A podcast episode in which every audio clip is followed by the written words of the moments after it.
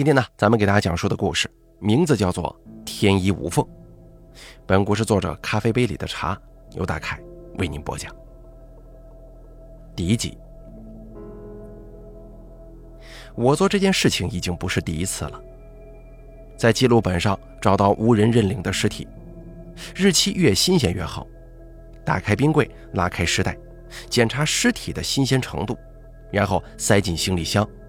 花费十五分钟的时间，在尸体软化出水之前，迅速地拖回家中。浴室的门敞开着，布满黄渍的地上已经摆好了一块大菜板，还有剁骨刀。穿上雨衣，戴上帽子、口罩，还有手套，手起刀落，咣当咣当，把尸体剁成均匀的小块。其实没有电影当中分尸的时候飞溅的鲜血扑面而来，因为冰冻过的尸体就像是冷冻后的猪肉，触感跟气味都是那么那么的相似。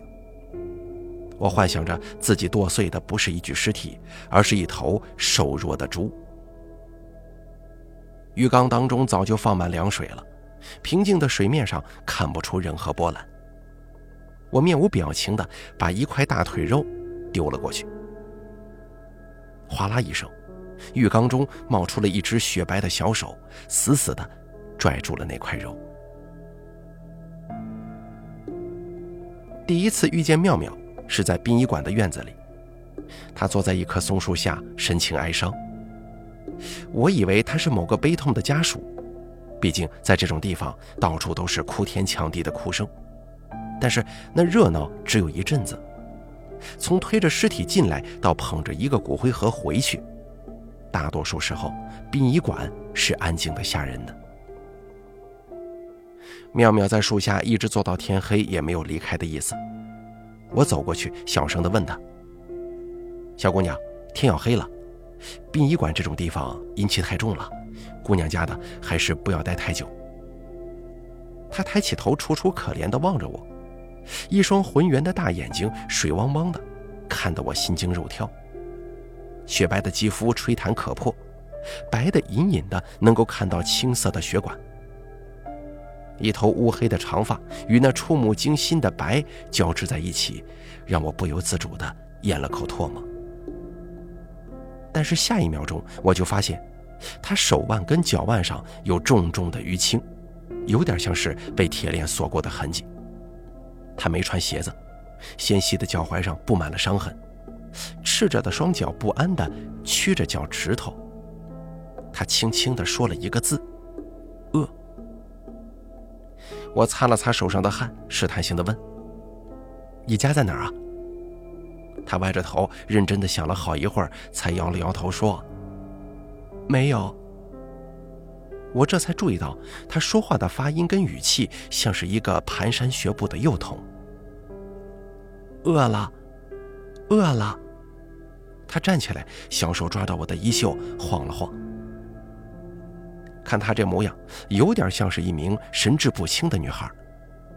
听说有些穷山恶水的地方，会把拐卖来的女孩子用铁链锁在家里，一直到生了孩子才放出来。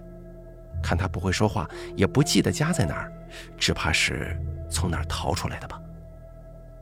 要不，我带你去吃东西啊？他立刻笑嘻嘻的，像是一只流浪小猫一样，在我单薄的胸口亲昵的蹭了起来。我红着脸，怎么也躲不开，傻笑着搂着他瘦弱的肩膀，回到了我那并不宽敞的家中。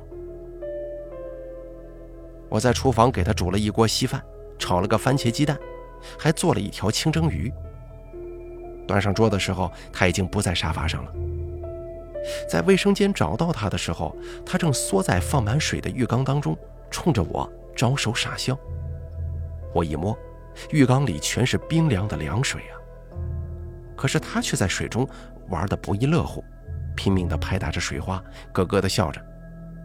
我安静地看着他，心乱如麻。末了，只是叹了口气，用浴巾裹住他，久久地把他抱在了怀中。我问他叫什么名字，问了好多遍，他的目光才从那盘清蒸鱼当中抬起来，吐出了两个字眼：“我不知道他说的是喵喵、妙妙还是什么，但是我决定叫他妙妙就好了。妙妙皱着眉头，似乎用尽了全身的力气才喝完了半碗粥，吃了两口番茄蛋。但是那盘鱼，任我怎么殷勤地夹在他的碗里，他都赌气似的扒开。一顿饭竟然吃得他快要虚脱了。我还没有来得及给他盛第二碗，他就已经哇的一声把吃下去的东西原封不动地呕吐了出来。这一夜，妙妙一直蜷缩在我的怀中，稍有动静就会瞪大那双圆溜溜的眼睛，惊恐地盯着黑暗。我问他在怕什么，妙妙结结巴巴的又说不清楚，只是搂紧了我，把头深深的埋进我的胸膛中。我一夜未眠，只是僵硬的搂抱着他，像是搂抱着一件易碎的瓷器，又像是拥抱着一个易碎的美梦。没错，我无可救药的爱上了妙妙。第二天，我怀中空空荡荡的，吓得出了一头冷汗。冲出来的时候，才看到妙妙盘腿坐在地上，撑着下巴，盯着我的金鱼缸。那是我养了三年的金鱼，当初一个风水大师给我摆的位置。因为我的工作不仅需要一个过硬的八字，也需要布置一些宁可信其有的风水局，以防殡仪馆中不散的阴魂会随着我回家。妙妙鼓着腮帮子，嘴里叽里咕噜的，不知道在说些什么，一脸的认真。你在看什么呢？我轻手轻脚的走过去，抚摸着她柔软的胳膊。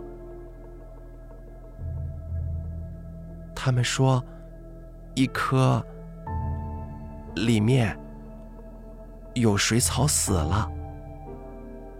不知道是否因为昨晚我对他絮叨了一夜的废话。今天的妙妙说话已经清晰许多了。我伸头去看，缸底真的有一株水草烂掉了。他们不喜欢吃绿色的，喜欢这个红色的。妙妙歪着头指了指茶几上两包不同牌子的金鱼饲料。我一笑而过，顺便在她脸上亲了亲。我偷偷的把妙妙带去了殡仪馆。我是这里唯一的仪容师，除了每个月领取不菲的薪水之外，这份工作并没有过多的规矩，因为我的客户对我的满意度十分高。我有一双巧手，能让我的特殊客人们脱胎换骨，安心上路。为了防止妙妙乱跑走丢，我用一条白布把它拴在了我的腰间，妙妙可以活动的范围就在我周围直径五米的地方。我专心投入在工作当中，往那张被车祸撞得面目全非的脸上塞棉花。房间里三具尸体，几个不要命的小年轻在高速公路上飙车，又喝了酒，一个个被撞得稀巴烂，悉数送到这儿来了，交给我搞定。突然，我听到了一阵窸窸窣窣奇怪的声音，腰间的白布绷得笔直。我缓缓回过头去。只看到妙妙瘦弱的背影，啪，啪，啪，血液滴在地上，触目惊心呢。妙妙，我嗓门在颤抖。妙妙，我大声吼了起来。妙妙一惊，猛地回过头来，嘴里还叼着一块腥味十足的尸肉。我吓得跌坐在尸床上，失手打翻了不锈钢托盘，化妆工具叮叮当当的摔了一地。你在干什么呢？快吐出来！我扯过白布，仓皇地擦着他脸上的鲜血，摊开粗糙的掌心，命令他。妙妙扁着嘴，别开脑袋赌气。你快吐出来！我咬牙切齿地重复着。妙妙一脸委屈地望着我，哇的一声把尸肉吐在了我的手中。我努力压抑颤抖的身体，把肉小心翼翼地塞回了尸体的手臂中。然后按住妙妙的头颈，逼着她与我一起鞠了三个躬。有怪莫怪，有怪莫怪，有怪莫怪。我看着妙妙猩红的双唇，叹了口气，解开腰间的白布，揉了揉，塞进了垃圾桶。晚上，我炖了一锅猪肉放在妙妙的面前，她嘟着嘴，十分勉强地尝了几口，虽然努力的咽了下去，但是过不了多久又会悉数的吐出来。几天过去了，妙妙瘦成了皮包骨头，什么熟食都吃不下，每天对着那两只金鱼叽叽咕咕的说着什么。我无可奈何，只得去菜市场买了新鲜的生猪肉，可以要求要带血的、新鲜的。妙妙破天荒的吃了两斤生肉，总算是恢复了一些元气。再后来呢，我开始直接去屠宰场给妙妙买新鲜的猪肉、鸡鸭鹅肉、兔肉，连血带肉的抱回来。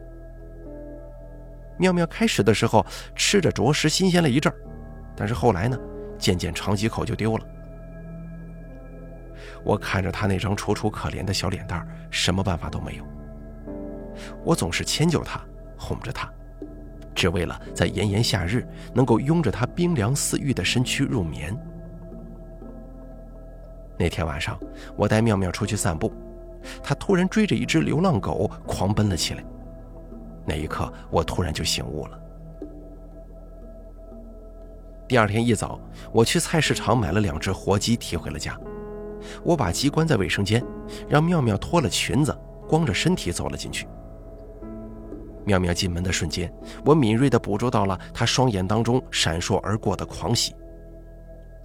鸡扑腾着，惨叫着，咯咯咯的声音越来越小，最后只剩下翅膀微弱的扇动声。我的手死死拽着门把手，紧闭着双眼，额头上的冷汗密密麻麻地渗了出来。像是过了一个世纪那么久，我颤抖的手才打开了门，一股血腥味扑面而来，满室的鸡毛跟血脚印。妙妙缩在浴缸里，仰着脸泡在血水当中，发出了均匀的呼吸声。他睡着了，像是一只温顺的猫，又像是一只蛰伏的虎。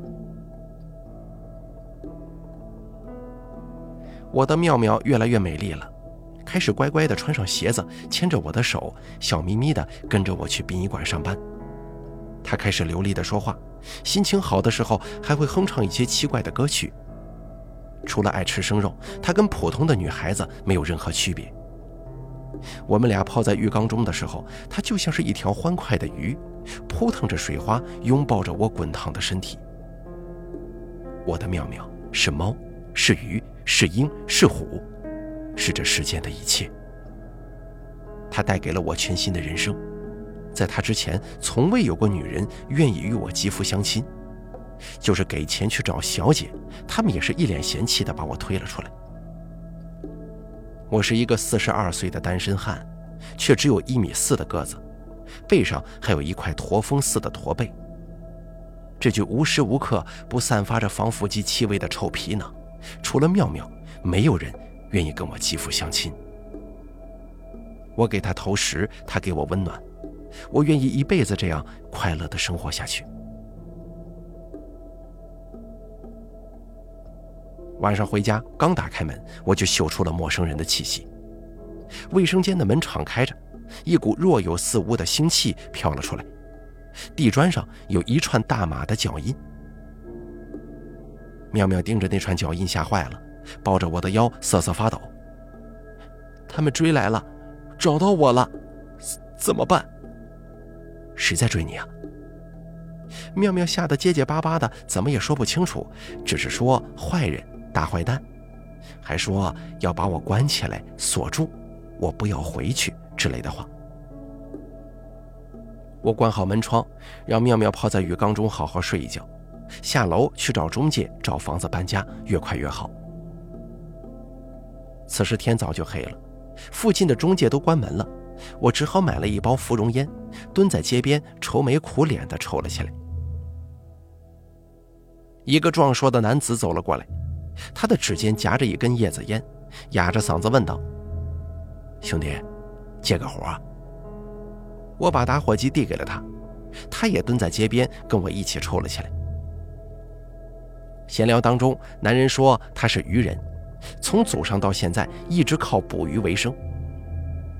我问道：“你们捕什么鱼啊？现在不都是渔船、机器什么的捕鱼了吗？”他笑了，在烟雾当中眯缝着双眼，说道：“我们捕的可不是普通的鱼啊。哦，我好奇的盯着他那一身夯实的肌肉。我说出来可能会吓你一大跳，当然了，你可能也不会相信的。我们家族从祖辈起就从深海当中捕捞人鱼，也就是鲛人，古时候也叫全客。我张大嘴巴难以置信。南海之外有鲛人，水居如鱼，不费之计，其眼气则能出珠。男人弹了弹烟灰，手臂上伤痕累累。我呵呵干笑两声，不知道如何接话。我只觉得他是个吹牛逼的神经病。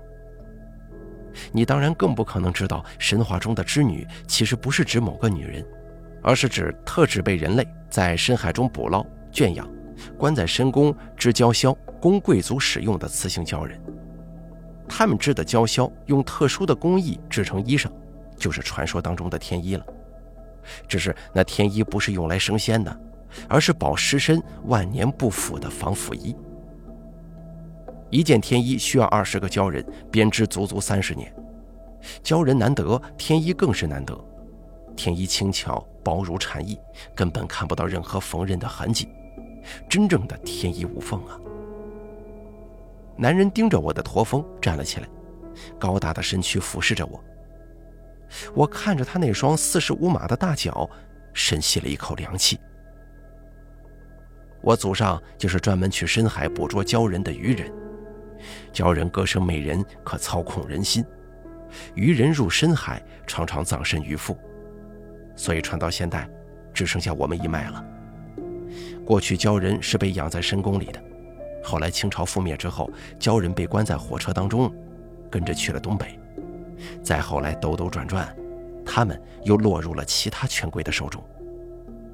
现在的鲛人已经不足百条了，养在南方一个潮湿的村子里，由我们看管着。男人看起来跟我差不多年纪，一身古铜色的腱子肉，穿着黑色的背心、迷彩裤跟军靴，脸上一道疤从额头一直划到了耳朵，那张脸透露着狰狞和阴寒。而我就像是坠入了天方夜谭的神话当中，艰难地消化着男人口中的一切。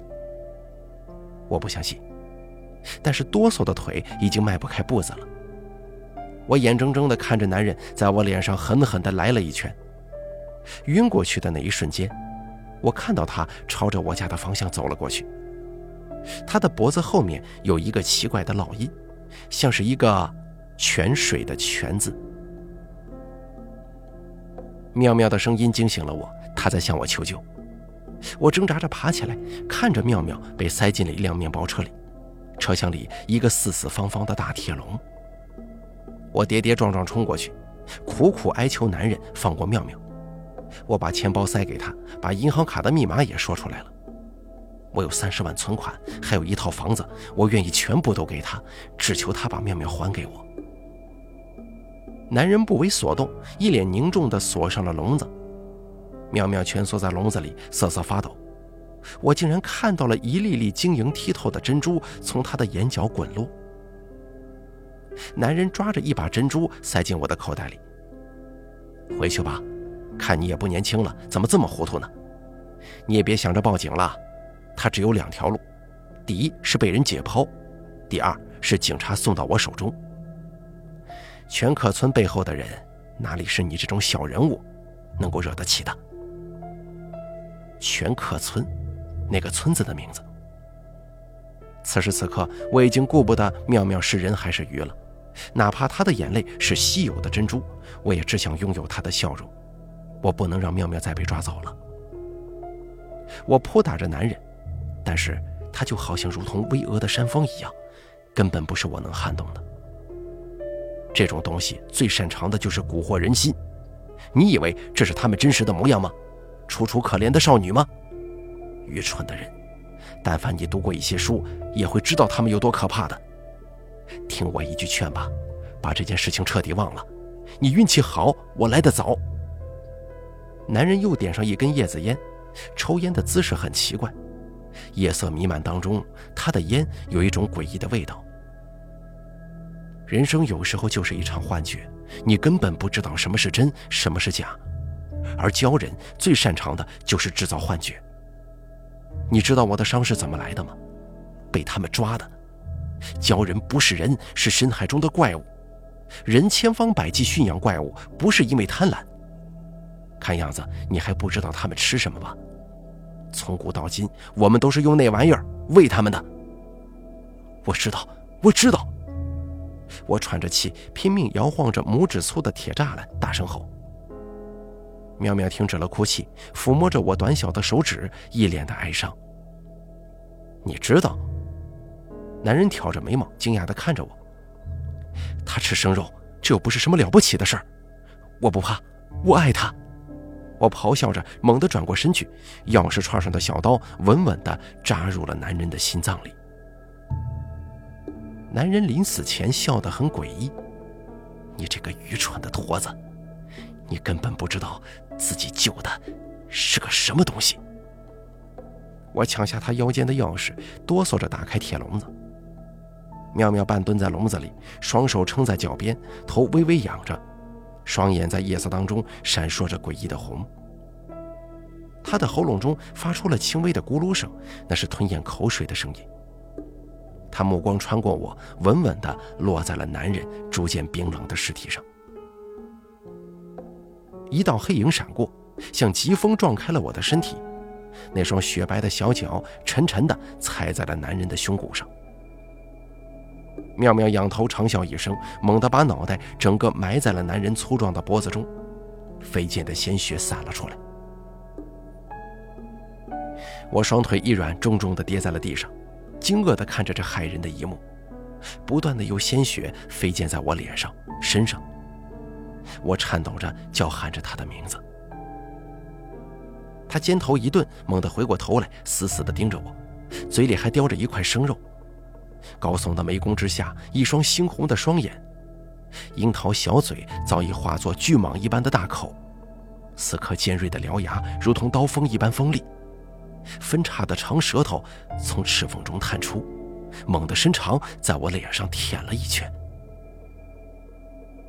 一股巨大的腥臭味差点让我晕了过去，那一瞬间的触感让我永生难忘。